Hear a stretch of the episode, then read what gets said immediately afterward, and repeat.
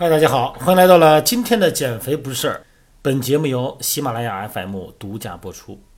今天的话题呢，咱们聊一聊啊，当你做肌肉训练、做力量训练的时候，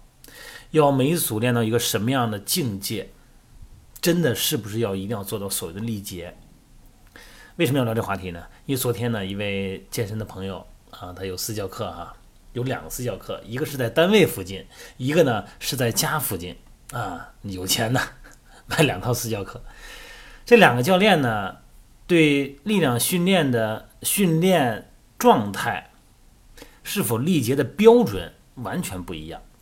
那他就懵了呀，到底谁说的对呢？那给我发信息，哎，我觉得这个好像很多人有这个心里面对这个打鼓哈也不确定，咱们就聊一聊。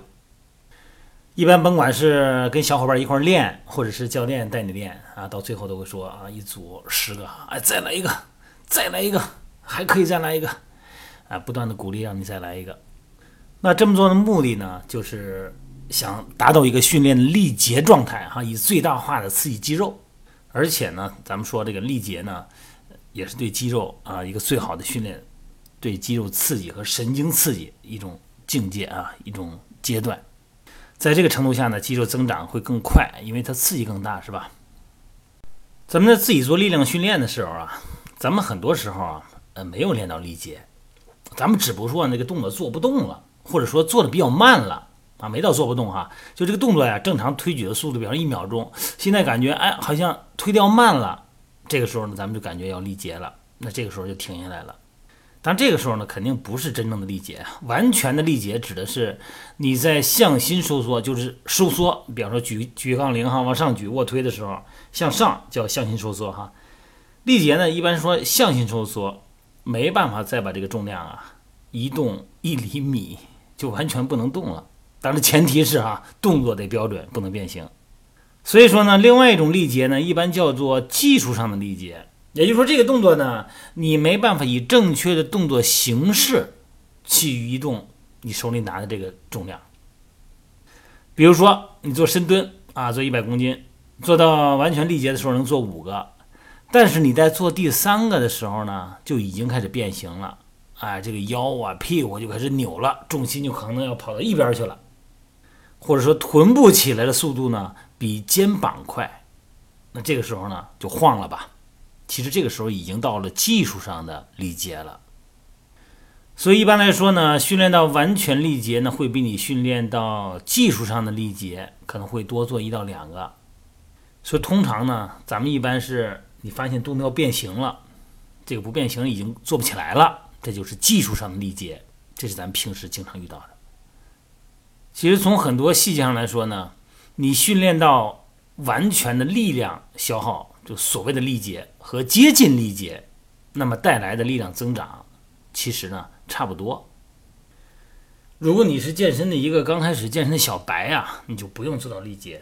因为对于你的肌肉反应来说呢，你不用做到力竭，你的肌肉反应也非常好，力量增长呢，还有这个肌肉增长也都很快，只要营养充分、睡眠充分，就不需要做到那种真正的力竭。但是对于训练了三年五年以上的中级水平的健身者来说，肌肉训练要不要练到真正的力竭呢？其实也不需要。为什么呢？因为你真正练到力竭，意味着对于肌肉产生了比较大的破坏，那么你的恢复的周期就会比较长。但是你的心理上能够接受一段时间不运动吗？比方说这个训练的周期因为力竭而延长了。那你肯定是不能接受的，所以说呢，你还会按照以前的训练周期进行训练，但是你的训练呢已经是力竭状态了，就会导致你运动疲劳，可能很快就会进入所谓的停滞期、平静期，一定会影响到你的总的训练量。训练到力竭的另外一个弊端呢，这个甭管是小白还是咱们常练的老司机都是一样，容易导致动作变形。而且你为了追求重量哈，特别是在小伙伴周围炫耀那种心态，那个就最糟糕的动作模式了，可能就会养成习惯。因为你重量大了肯定会变形，你变形以后那个动作你会习惯，习惯你就认为这是正确的。那么这种情况呢，损伤也就接踵而来了。当然了，话又说回来了，不用练到力竭，不意味着你训练不努力。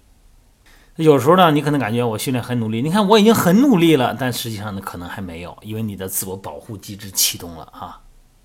刚开始锻炼的小伙伴呢，会有一个疲劳的耐受性，这叫阈值比较低。你练着练着呢，阈值高了，你的心理储备，就是你的心理预期和你心理的自我评估的水平高了，你呢也会把运动强度逐渐加大。所以一开始啊，你所谓的不够努力。从某种程度来说呢，是一种自我保护啊，也是安全的。但是你要练了三年五年呢，三年五年呢，你还这么保守着自己哈，保护着自己，所谓的那就是不努力了。力竭呢，一个月来这么一两次就行哈，两周一次就行。哎，别每次都练到力竭，这样的话你恐怕得不偿失。好了，这段音频呢，咱就聊到这儿哈，你自我评估一下，你是哪个阶段？你所用的力竭是保护性的力竭，还是真实的力竭，还是动作变形？所谓的技术上的力竭？